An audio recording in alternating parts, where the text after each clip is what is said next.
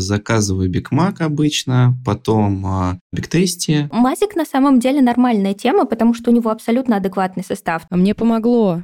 Я и не набрал вес после. Чипсы, шоколадки, все, что хотите. Вопрос в количестве. Сегодня у них э, сахар нельзя, а вчера можно было. Кукуха всегда на первом месте.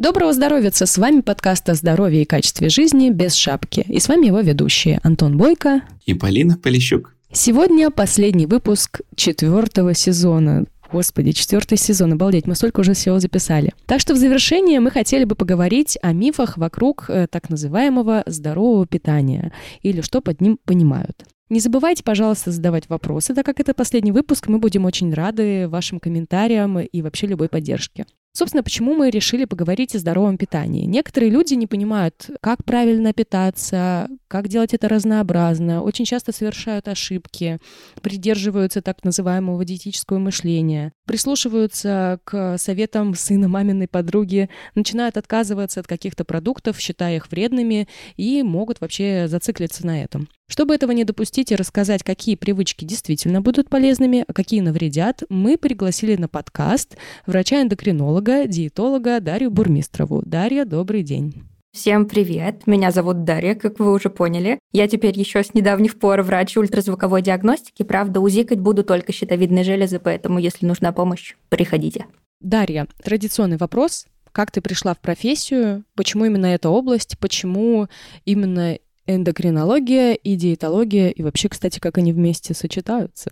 Тут провоцирующих факторов было два. Первый — это спроецированное на меня нереализованное желание мамы стать врачом. Моя мама всегда хотела быть врачом, но ей просто баллов не хватило при поступлении в медицинский университет. И второй фактор — это мое здоровье. Когда я была маленькая, училась в девятом классе, у меня случился коллапс с глазами, отслойка сетчатки. И с тех пор я решила, что я хочу быть офтальмологом. И так я думала упорно до пятого курса, очень погружалась в тему. Тут альтруизмом и не пахло, чисто эгоистическая позиция, только чтобы себе помочь.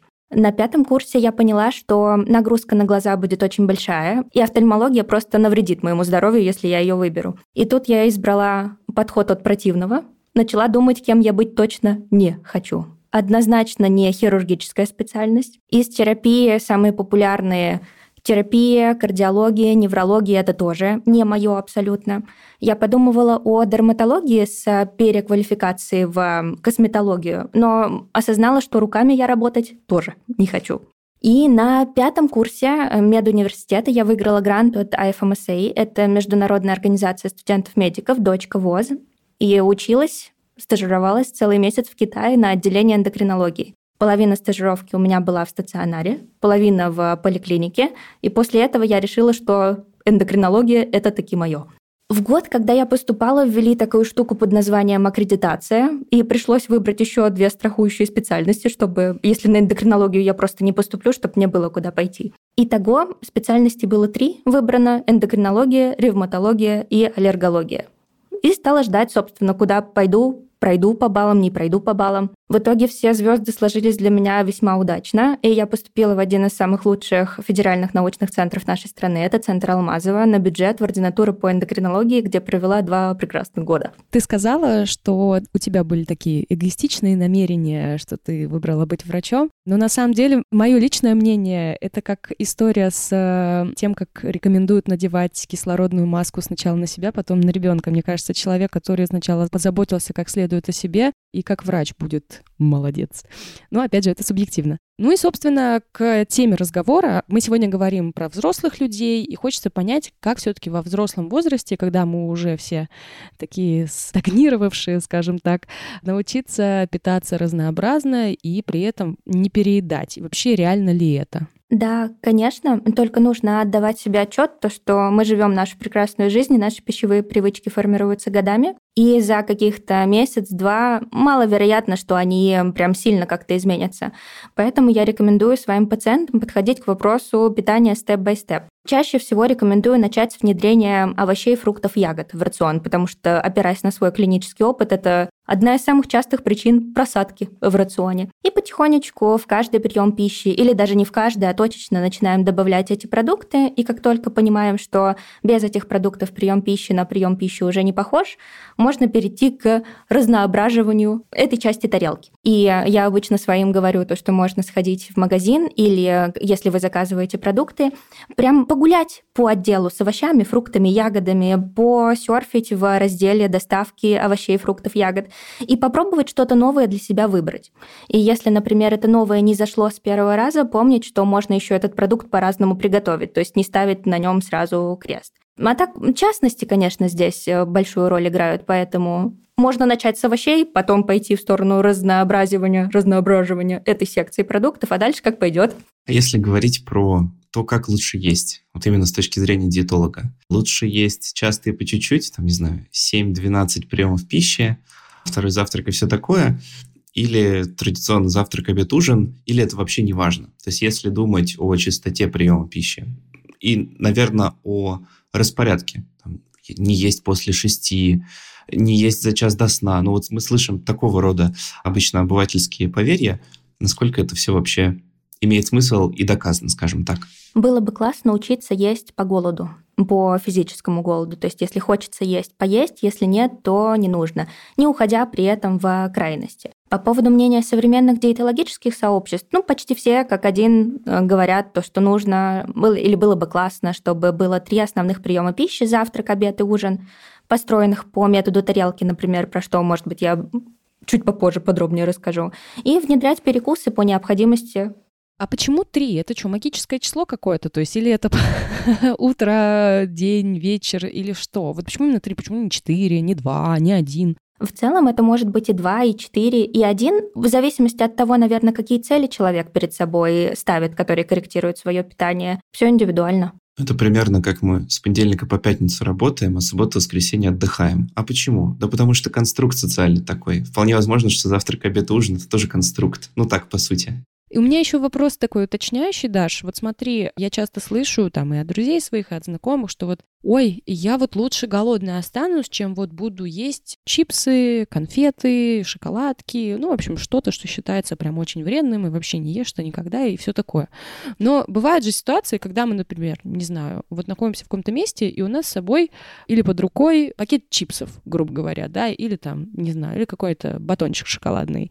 Вот с точки зрения врача, лучше перетерпеть голод или все-таки что-то поесть, что под рукой, когда нет никакой альтернативы? Ну, то, что такое бывает. Я за стратегию лучше что-то поесть, чем не есть совсем, потому что стратегия не есть, она может быть чревата срывами в дальнейшем.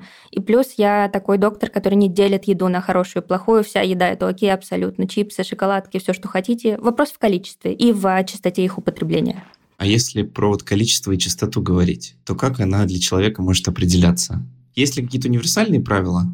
Или это подбирается действительно индивидуально? Если индивидуально, то от чего это зависит? Универсально мы можем оттолкнуться как раз от трех основных приемов пищи и посмотреть. Но мы обычно с пациентами используем практику ведения дневника питания. То есть я их прошу либо писать еду, ни в коем случае не взвешивать, калории не считать, просто указывать время, в которое ели, что ели и плюс-минус в каком количестве, чтобы я масштаб порции смогла оценить. И потом вместе садимся и анализируем дневник. Я им рассказываю, что как лучше покорректить в основных приемах пищи. Может быть, по времени что-то подвигать, чтобы не сильно голодными они к следующим приемам пищи приходили. С помощью дневника. Самая рабочая стратегия, на мой взгляд. Регулярный трекинг и управление за счет э, наблюдения. Понятно. А вот э, к слову там о пропорциях и так далее. Говорят сейчас про метод здоровой тарелки, в котором овощи играют ключевую роль, наверное, хотелось бы вопрос разделить на две части.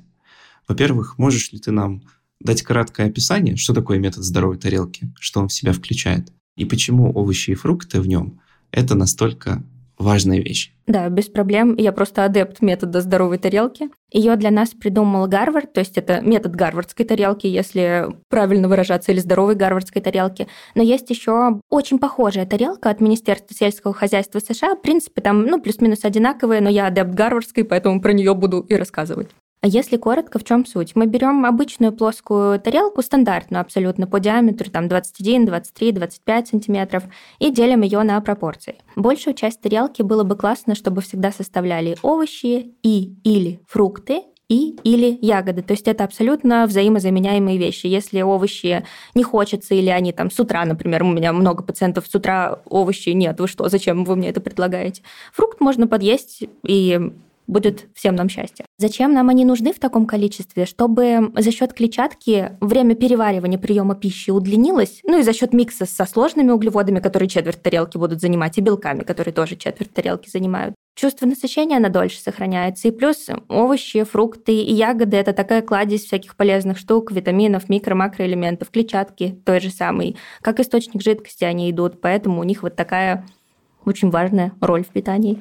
Почему они, в свою очередь, снижают риск разных проблем со здоровьем? Опять же, когда читаешь рекомендации по тому, как сохранить значит, свое здоровье, снизить риск э, сердечно-сосудистых заболеваний, рака и вообще чего угодно, то вот везде говорят, ешьте овощи, ешьте овощи, ешьте фрукты, не забывайте клетчатка. Вот почему именно они снижают эти риски? То есть я понимаю, да, увеличивается время переваривания пищи, все лучше усваивается, но тем не менее, вот какая связь? Я думаю, что отчасти тут корень кроется в суточной калорийности рациона. То есть, когда мы едим много овощей, фруктов, ягод, перебрать по калориям сложновато потому что места просто под другие продукты не остается. Урезаются другие продукты, такие как источники насыщенных или вредных жиров, если можно так выразиться. Но это если их майонезом не поливать, как бы килограммами.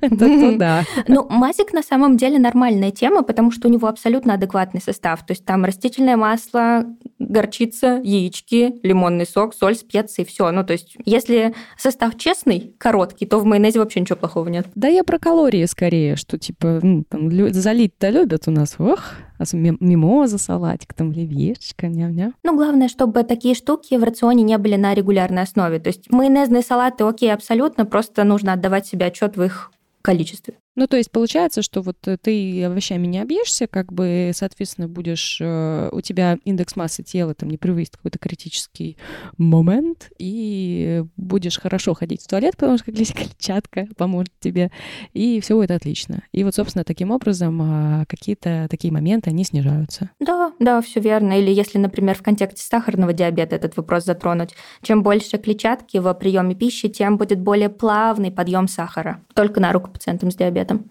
Хочется зацепиться за мазик. Он калорийный, да?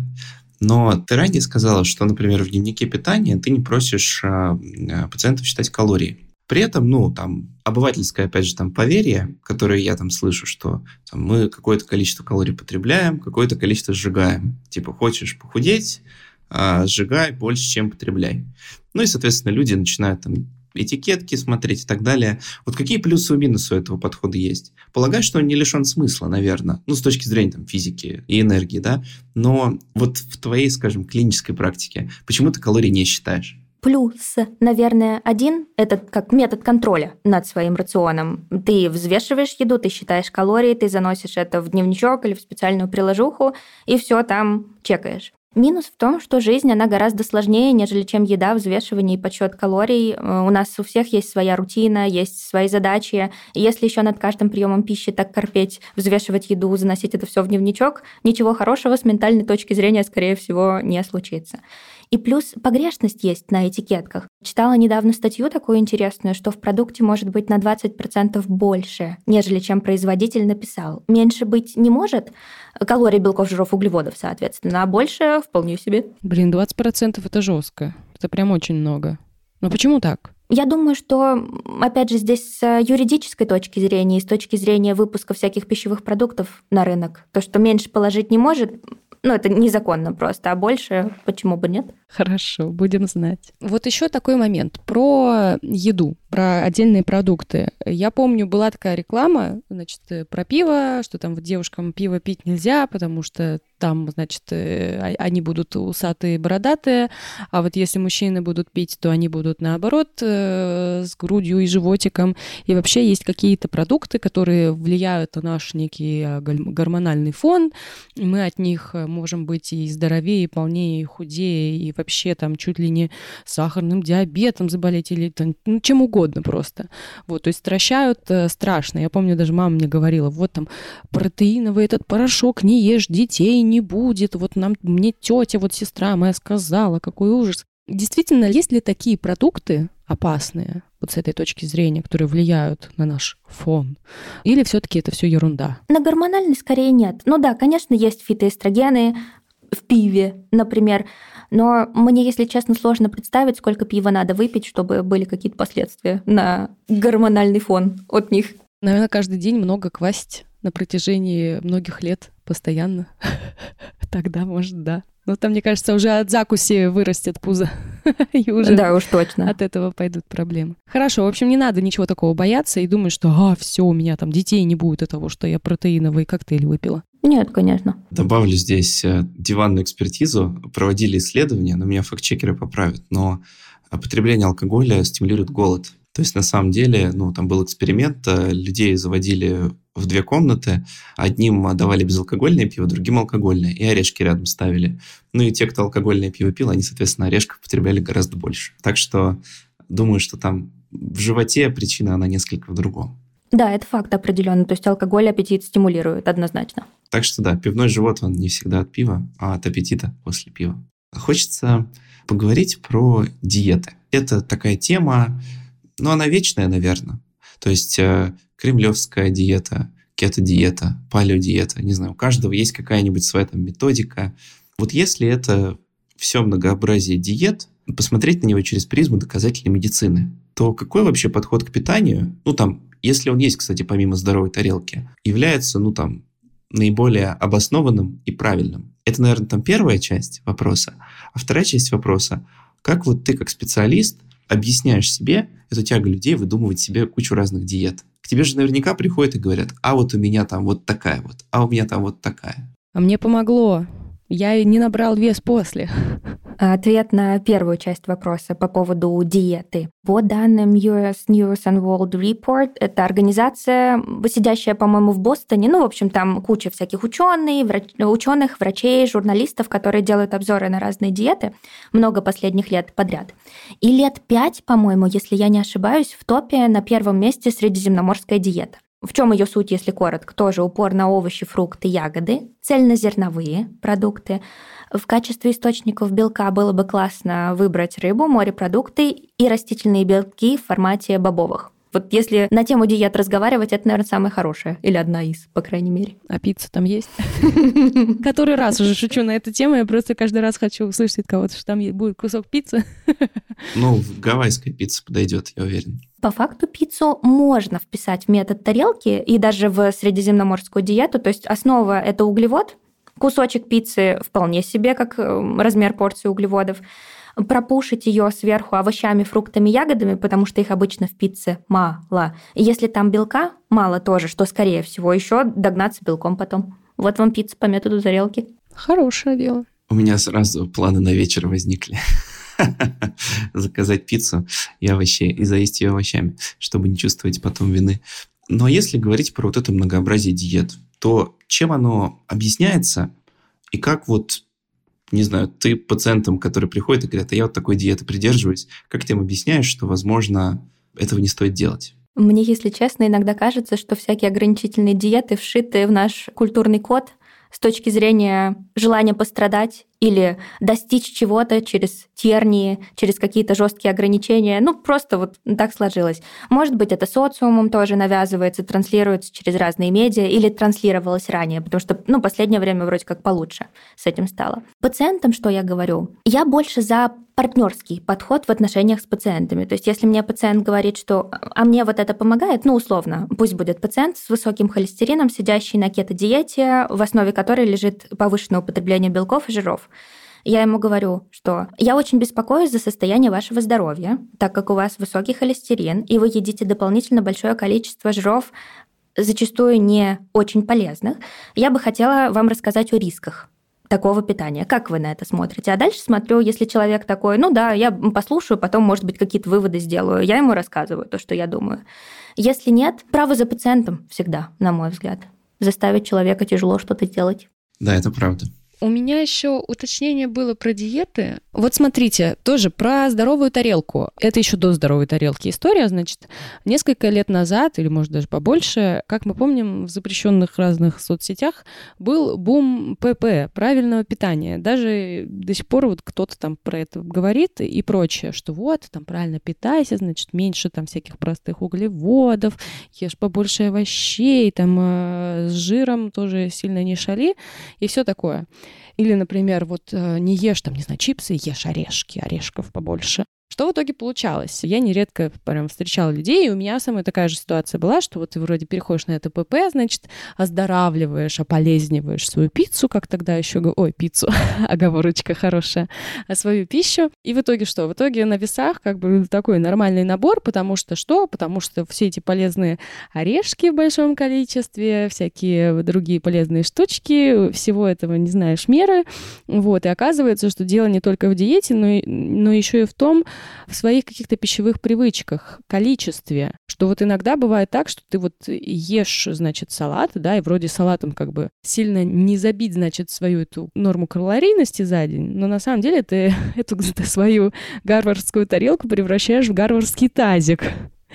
Вот, собственно, Даша, такой вопрос. Если мы пользуемся методом здоровой тарелки, значит, правильно питаемся и все такое, как нам все-таки избегать и причем здраво избегать каких-то больших порций, переедания и прочего, не только с помощью дневника, может быть, кому мы должны обратиться, если вот понимаем, что все-таки дело в количестве, в пищевых привычках, может быть, в расстройстве пищевого поведения и так далее. Опереться самостоятельно можно на шкалу голода и насыщения, если есть на то ресурс, возможность, желание попробовать перед каждым приемом пищи и после спрашивать себя, насколько я был голоден, насколько я насытился. И тогда уже можно даже самостоятельно подкорректировать размер порции. А по поводу пищевых привычек, если замечаешь, например, что ешь, когда грустно, весело, скучно, когда устал, когда ешь, например, всю неделю ПП еду, а в пятницу садишься и наворачиваешь половину сета роллов, заедаешь это пиццей, запиваешь колой, тогда, возможно, можно подключить к работе специалиста пси-профиля, то есть психолога или психотерапевта, который занимается расстройством пищевого поведения в методике когнитивно-поведенческой терапии улучшенного или улучшенного ее формата. Это специальная методика для пациентов с РПП. Хороший выход. А как вот правильно найти специалиста, который не навредит? Может быть, ты знаешь какие-то красные флаги или наоборот какие-то критерии, чтобы понять, что это вот прям хороший спец, который тебе поможет? Ну, критерий — это методика, основная методика, в которой работает специалист, то есть, опять же, КПТ или КПТУ, когнитивно-поведенческая терапия. А второе, чтобы у него было в карточке специалиста, например, на сайте прям написано черным по белому. Я работаю с пациентами с расстройством пищевого поведения, чтобы человек вообще знал, что там у другого человека в голове происходит. Есть эм, сайты разные, есть э, чистые когниции, там очень много специалистов, которые работают с расстройством пищевого поведения. Есть э, целая клиника Open Mind Clinic у нас в Питере, там тоже куча специалистов, которые работают с расстройством пищевого поведения поведения. В клинике, в которой я работаю, психолог тоже осведомлен в вопросах расстройств пищевого поведения. И даже я осведомлена в расстройствах пищевого поведения, потому что, на мой скромный взгляд, любой уважающий себя диетолог должен в этой теме шарить, потому что иначе можно просто своими же руками больше таких пациентов и наплодить, собственно. Вот да, я наслышана как раз вот про наследие, там, а, особенно 90-х нулевых, а, после которого многим диетологам люди перестали буквально доверять, потому что это какое-то было пищевое насилие, я не знаю даже, ну вот что, вот зачем ты вот это ешь там. Ну, я утрирую, конечно, но вот такое ощущение, что наука, не только наука, но и подход, они очень сильно изменились за прошедшие два десятилетия. Это ведь так или мне кажется? Да, да, да, я согласна полностью. Даже когда я училась в медицинском университете, нас не учили особо этике и диантологии и не учили методикам общения с пациентами. И я буквально парочку лет назад или три года назад съездила на совершенно прекрасное обучение под названием «Сообщение». Оно как раз посвящено методикам общения с пациентами. И оно мне очень сильно помогло. И так, чтобы я на пациентов на своих не давила, и чтобы альянс у нас был лучше. Врачи рекомендуем Калгари, кембриджская модель. Если вы об этом еще не слышали, то обязательно погуглите, если вы нас слушаете. Ага, да, мы говорили про вот изменение привычек. Ну, то есть это, в принципе, сложно. Да, и в я так понимаю, что в питании это делается через дневник. То есть некое осознанное наблюдение за своими паттернами и затем их анализ, проговаривание, корректировка вместе со специалистом. Даешь ли ты рекомендации по образу жизни с точки зрения физической активности своим пациентам? даю. я говорю, что было бы классно выбирать то, что вам нравится, чтобы то, что вы выбрали, потом просто не бросить, потому что вы туда как на каторгу ходите. И по количеству активности опираюсь на данные ВОЗ, там либо от 150 минут физической активности, которая как-то на быструю пешую ходьбу похожа в неделю, то есть если это по неделе размазать, это 20 копейками минут в день всего, ну, непрерывной ходьбы, да, было бы классно. Или если это какая-то тренировочная активность, она может быть любая абсолютно, качалка, танцы, йога, все, что хотите, от 75 минут в неделю. Или если, например, того и другого меньше получается, можно просто замиксовать это между собой и постепенно внедрять тоже. 75 минут в неделю. А ходьба туда входит? Не, ходьба от 150 минут в неделю. Ну да, то есть в сущности 20 минут в день надо гулять, плюс-минус. Что кажется не так и нереально. Можешь ли ты, не знаю, привести пример из практики каких-то неординарных физических активностей, которые либо ты пациентам рекомендуешь, либо они сами для себя находят, которые, скажем, не были бы затратны, но при этом не были бы и скучны?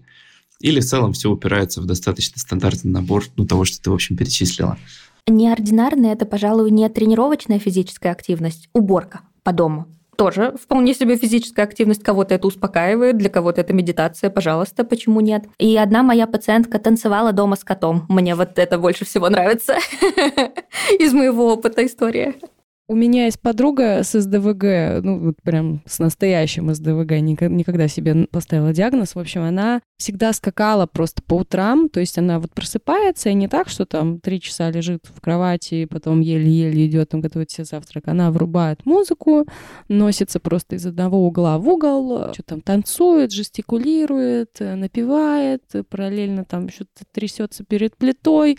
У меня такое ощущение, что когда говорят, вот, у тебя такие гены, у тебя такие гены, такая фигура, такая фигура, это все из-за того, что у нас не может остановиться скакать просто весь день. Мне кажется, что вот э, это тоже, наверное, из серии танцев с котом, когда у тебя нет какой-то вот этой кабальной физической активности, когда надо идти в зал, надо отжиматься, надо делать йогу, надо 150 минут тусить на улице. а ты просто там устраиваешь какое-то, э, устраиваешь веселое времяпрепровождение, и тебе для этого вообще в целом ничего не надо. Ну, конечно, мир это не черное и белое. Есть еще и промежуточные цвета. Да, это правда. По личному опыту. Но он такой, он специфичный, не ко всем применим. Но мне, например, теннис был для меня откровением. Я не мог заставить себя заниматься спортом. А тут я не спортом занимался, а просто мячик через сетку гонял. И это как-то очень мне понравилось, весело. Вот. А потом такой, опа, а я два часа, оказывается, кардио занимался. В общем-то, выполнил норму, можно сказать, свою недельную. Хочется теперь погрузиться в разные виды продуктов, которые обросли слухами, мифами и так далее. Ты так сказал, я аж есть захотела. Погрузимся в разные виды продуктов. Можно в шоколадный мусс, пожалуйста? Прямо сейчас. Да в целом, да кто же тебе запретит?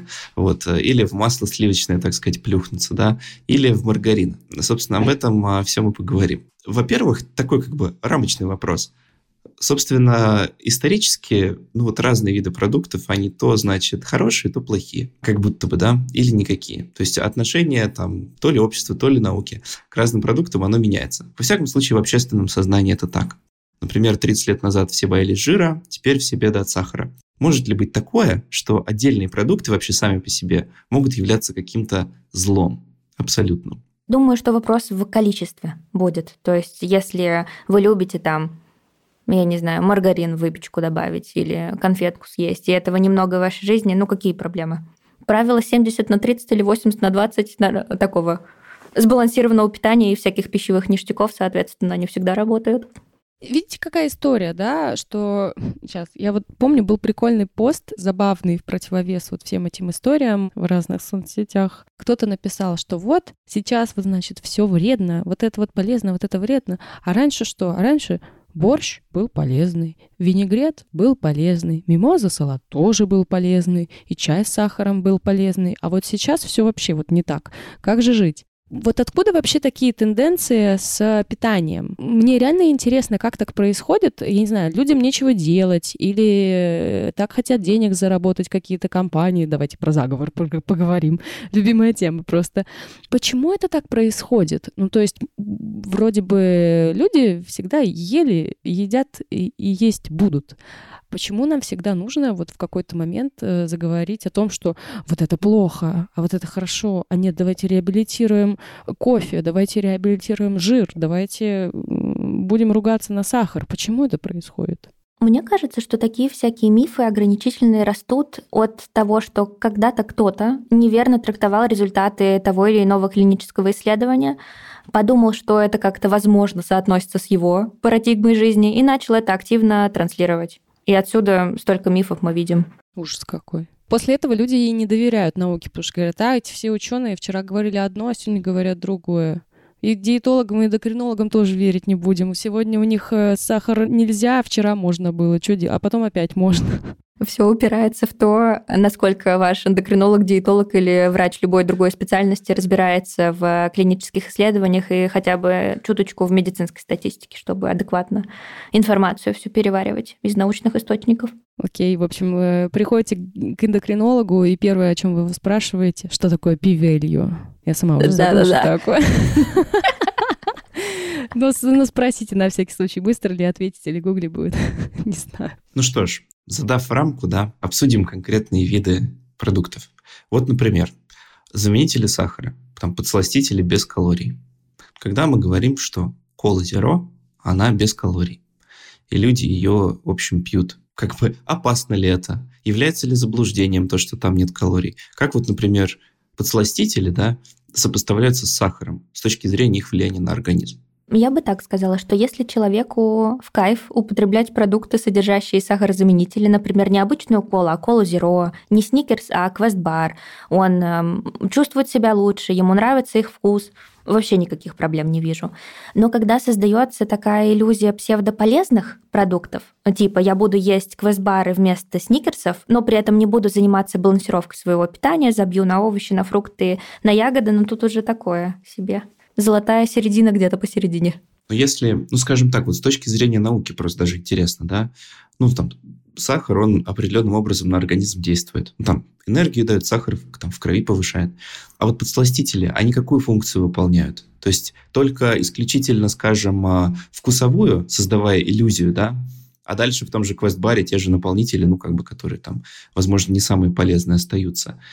То есть вот как сахар и подсластители между собой различаются по тому, как они на организм влияют. Сахарозаменитель, он гораздо более интенсивный по вкусу, нежели чем сахар, поэтому, чтобы получить ту же сладость напитка, можно гораздо меньше сахарозаменителя добавить, нежели чем сахара. Плюс калорий там, да, действительно меньше. Плюс, если в контексте, опять же, пациентов с сахарным диабетом посмотреть, раздел диабетических продуктов. Там почти все с этими сахарозаменителями. И цель такая, чтобы у человека сахар резко не поднимался после того, как он ту или иную сладкую штуку будет есть. Но это ни в коем случае не значит, что им нельзя есть вот эти сладкие вещи. Все можно. Вопрос в количестве. А какого-то вреда особенного, скажем, ну, потому что тоже там, как слово канцерогенный, да, или там эти ешки ассоциируются всегда. Это правда или нет? Про аспартам же еще была новость, помните, вот, по-моему, да, про него же, что вот он потенциально там канцерогенен от такой-то дозировки, и все СМИ разнесли, что все, сахарозаменители сведут нас в гроб, все плохо. Там такую дозу аспартама надо съесть. Я пересчитывала, когда пост писала в блоге на баночке колы, блин, не ошибиться бы. Мне кажется, то ли 20 баночек в день, то ли 40. Ну, короче, какое-то несусветное количество этих стандартных баночек колы нужно выпить, чтобы какой-то потенциальный вред был от аспартама. А другие сахарозаменители? Насчет других сахарозаменителей тоже интересно. Вот я помню, там читала, что вот не все так однозначно, значит, вроде как они все не опасные, но с другой стороны, история их применения не настолько долгая, чтобы можно было провести, ну, чтобы можно было делать какие-то долгосрочные выводы, что они относительно там безопасны, небезопасны. Это вот первая какая-то придирка к ним. А вторая история, что тоже там очень любят разгонять такую тему некоторые ребята, что вот, вот вы, значит, любите эти сахарозаменители, заметили, а вот на самом деле организм не тупой, его сложно обмануть, и на самом деле он-то понимает, что вот вы сейчас едите сладкое, но типа там калорий нет особо, и тогда он доберет э, жиров э, из какой-нибудь другой еды и все это специально пошлет в жировые депо, вот так вам и надо, потому что не надо есть эти сахарозаменители. Ну, я серьезно такие вещи встречала, то есть на полном серьезе люди э, такое задвигают. Вот есть ли в этом какая-то какое-то зерно истины, или все-таки это полный бред? Мне кажется, что это полный бред. Просто, опять же, откуда берется? Может быть, из маркетинга, то, что надо эти всякие сладкие штуки с сахарозаменителями продвигать активно. Ну, то есть производитель одного сахарозаменителя будет там гнать на другого. Возможно, возможно, да. Не удивлюсь. С подсластителями разобрались. То есть, ну, в целом, ничего особенного. Ну, так, по сути. А, то же самое, что и с сахаром, наверное. Теперь жир. Вот, значит, а, жир и трансжиры. Если говорить про жир, слово жир имеет ассоциации, какие-то коннотации, да, а вот теперь, например, кето-диета стала очень модной. В своем общении с жиром или взаимодействии с жиром, если можно так сказать, есть ли какой-то жир, который стоит ограничивать? Или, опять же, это вопрос исключительно пропорции? Я думаю, что и то, и другое имеет свой вес в ответе на этот вопрос. Ну, например, если мы на жиры посмотрим в срезе, если в рационе много не насыщенных полезных жиров. Это классно. Это всякие растительные масла, кроме кокосового, пальмового, всякие орешки, ореховые пасты, семечки, авокадо. В рыбке, в морепродуктах эти жиры есть. То есть это хорошо. Если в рационе много на сыщенных жиров, которые вредные, избыток которых может привести к повышению уровня плохого холестерина в крови и стать одним из факторов риска развития атеросклероза. То есть из этого холестерина там комочки будут формироваться, бляшки, и из которых инфаркт, инсульт появляться. Я бы так сказала, что важен баланс, наверное, вот так я бы хотела ответить на этот вопрос. То есть если захочется иногда поесть чипсуль, если это реально не каждый день и по несколько раз в день, ну какие проблемы? А если говорить про трансжиры, то есть это тоже звучит как, ну там, ругательство какое-то зачастую в таком контексте. Это, опять же, ну, встречается, я так понимаю, в разного рода обработанной пище. Ну, в общем, как это сопоставляется там с насыщенными, ненасыщенными жирами? Это какая-то другая категория? Да, да, все верно. Все верно. Это еще одна категория. Она зачастую встречается в тесте, которое для э, производства кондитерских изделий используется в попкорне, который в микроволновке греется, в шортнинге. Это такая штука, которая в тесто добавляется для того, чтобы тесто свою текстуру такую классную приобрело. Вот там они есть, они тоже в контексте вредных рассматриваются, и тоже было бы классно на них не налегать. Но опять же, Жизнь это не черное и белое, повторюсь, я уже сегодня это говорила, и если захочется там тот же самый круассан съесть, который ты купил в замороженном виде и в духовке себе приготовил, если это не каждый день, вообще никаких проблем не вижу. Просто еще про трансжиры. Какая история? Я всегда думала, что вот, значит, э, трансжиры... А, ну, во-первых, кстати, вот во-первых, хочу спросить, трансжиры — это что за жиры такие? Э, и какие из трансжиров реально страшны и ужасны? Это первая часть вопроса. А вторая часть такая более пространная. В общем, когда я была маленькая, был популярен один э, маргарин. Все его везде рекламировали, потому что на, на сливочное масло ни у кого не было денег, значит, смазали, значит, этим маргарином все подряд. Вот. И было так вкусно. А потом я услышала про то, что, оказывается, маргарин — это вообще ужасно. И вот все эти спреды — это просто просто вот убийцы нашей сердечно-сосудистой системы. Но потом, спустя много лет, я приехала в Финляндию, и там был у меня трип, значит, по Скандинавии, можно сказать, ну, в разные годы в совокупности.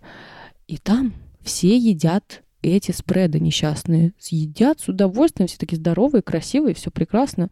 Думаю, что такое? И потом я разговаривала, значит, с одним известным онкоэпидемиологом, и он говорит, оказывается, на протяжении какого-то количества времени научились делать вот эти спреды не с теми трансжирами, которые опасные, а вот, значит, э, нормальное масло просто вот научились как-то так преобразовывать э, в твердый вид, что все с ним хорошо. И никаким, значит, э, большим проблемам с сердечно-сосудистой системой это не приводит, и вообще там доля транжиров будет минимальная. Вот известно ли тебе что-то про это дело, и что ты можешь про это рассказать? Ну, собственно, а первый вопрос про то, какие трансжиры бывают и откуда они берутся. Мне кажется, что эти два вопроса было бы классно задать именно пищевому технологу, который в этом прям шарит-шарит. Название трансжиров из-за построения молекулы приобрело такое. По поводу списка, прям, если честно, я так на вскидку озвучить не могу, потому что именно в эту тему не углублялась, но у пищевого технолога какого-нибудь спросить можно. Слушайте, хорошая идея, кстати. Давайте как-нибудь сделаем подкаст тоже. Я вот, по-моему, на кого-то подписана. Как раз вот про это тоже я слышала там отчасти, что не, не все так просто, не все так однозначно продолжаем идти по тому, что осуждается, зачастую в контексте диет и так далее. Мне кажется, мы про это поговорили, в общем-то, но тем не менее хочется заостриться. Значит, есть всякое типа сладкого, стритфуда, пережаренной пищи. То есть это все там объединяет в себе и сахар, и подсластители, и трансжиры, и, в общем, и жиры, и так далее. И грехи всего человечества. Ну да, опять же. И, в общем, сколько, наверное, ты не говоришь, что фастфуд вредный, но нет-нет, там я лично раз в неделю Макдональдс да закажу. И вот вопрос. Если мы говорим про некую разумную пропорцию, э, грубо говоря, вредной еды в рационе, какой она должна быть? Это те же самые 20% или там в зависимости от степени вредности она должна быть ниже, эта пропорция? Не, правило работает все тоже. 80 на 20 или 70 на 30. Кстати, Макдональдс можно прекрасно вообще в метод тарелки вписать. Ты что там любишь есть обычно? Так, ну, в общем, а, заказываю Big Mac обычно, потом а, Big Tasty, потом наггетсы, двойной чизбургер. Там много булок, наверное, вот в этом всем. С углеводами. С перебор. Да. Если это всякие двойные штуки, то да, может быть, по углям небольшой перебор, то есть, может быть, рассмотреть для себя вариант, если захочется, опять же, попробовать бургер меньшего размера, и пропушить его сверху либо салатом овощным, либо морковными палочками, яблочными дольками, вот бургер по методу тарелки и сложился, собственно. Одну просто булку берете, выкидываете, вообще отлично работает. Всегда так в Макдаке ела. Как вариант, да, верхнюю булку можно убрать, и кто-то говорит, что даже вкус бургера ярче от этого становится. Но тут, опять же, палка о двух концах. Если э, такие ограничения вас триггерят, тогда кукуха всегда на первом месте. Хорошая такая подводка к эпизоду, на мой взгляд. Полностью согласен. Окей, то есть то же самое правило 80-20. Что Э, и чем мне нравится наш выпуск, и то, как он идет, что он сводится, в общем-то, к очень э, понятным прямолинейным советам, а без э, углубления в разные там виды диет и так далее. 80-20, здоровая тарелка, средиземноморская диета, 75 минут ходьбы, 150 минут ходьбы или 75 минут более активной деятельности в неделю – и, в общем-то, вы уже, наверное, там, в топ-10% населения Земли по тому, как вы за собой следите. Если еще туда добавить сон, его количество и качество, и work-life balance пресловутый, и психоэмоциональное состояние, то вообще картинка сложится на все 100%. Поздравляем, вы биохакер, да, если так. Мы знаем, Э, не все знают, но мы знаем, что все витамины можно получать из еды. На самом деле там не обязательно есть э, рябчиков э, в каком-то там соусе или, не знаю, там папаю каждый день и прочие какие-то экзотические продукты, чтобы все витамины получить. Достаточно как раз-таки использовать метод здоровой тарелки. Но многие в противовес говорят, что, значит, у меня нет времени, у меня нет нету денег, у меня нету еще чего-нибудь, и я лучше куплю витамины, в аптеке и точно получу свою норму, чем буду, значит, заморачиваться со всеми этими бесконечными готовками и так далее. И на, и на самом деле иногда я людей понимаю, потому что стоять э, за плитой и готовить э, три приема пищи как минимум для себя это непросто, а когда у тебя еще есть семья, так это вообще раз, развлечение то еще. И как бы доставки тоже не всегда какие-то все моменты покрывают. Хочется узнать э, от тебя, Даш, что, собственно, думает доказательная медицина насчет этого вопроса. Есть ли какой-то баланс можно ли сделать какой-то баланс между питанием и добавлением э, всех этих supplements, в свою диету? Или все-таки на них надо совсем забить и кроме витамина D пресловутого ничего не принимать, если не, не выписал э, действительно грамотный доказательный врач? Но по факту, действительно, большую часть всяких полезных штук, витаминов, микро-макроэлементов мы можем и делаем это прекрасно, добираем из питания, собственно. Питание по методу тарелки наш лучший друг, и разнообразие в каждой из секций этой тарелки тоже, соответственно. Готовить для этого не обязательно, то есть эм, есть всякая готовая еда в э, доставках, в кафешках, в ресторанах, можно обратиться к их помощи. По поводу витаминов, которые дополнительно принимать, ну дэш куда в профилактической дозировке? Железо, возможно, если вы обладатель менструальных или менструально-подобных кровотечений. Если в контексте вегетарианства на этот вопрос посмотреть, возможно, B12, если мы доказали его дефицит. Если мы планируем беременность или беременны, то это фолиевая с йодом. Если мы кормим грудью, то это йод однозначно дополнительно пациентам после бариатрических операций, такие операции, которые направлены на снижение массы тела, рекомендован обязательный, особенно если это операция с затрагивающая часть желудка и часть кишечника, там однозначно надо принимать, потому что всасываться из еды просто не будет, и размер порции будут маленькие. А в остальном, да, просто питание по методу тарелки, и этого достаточно.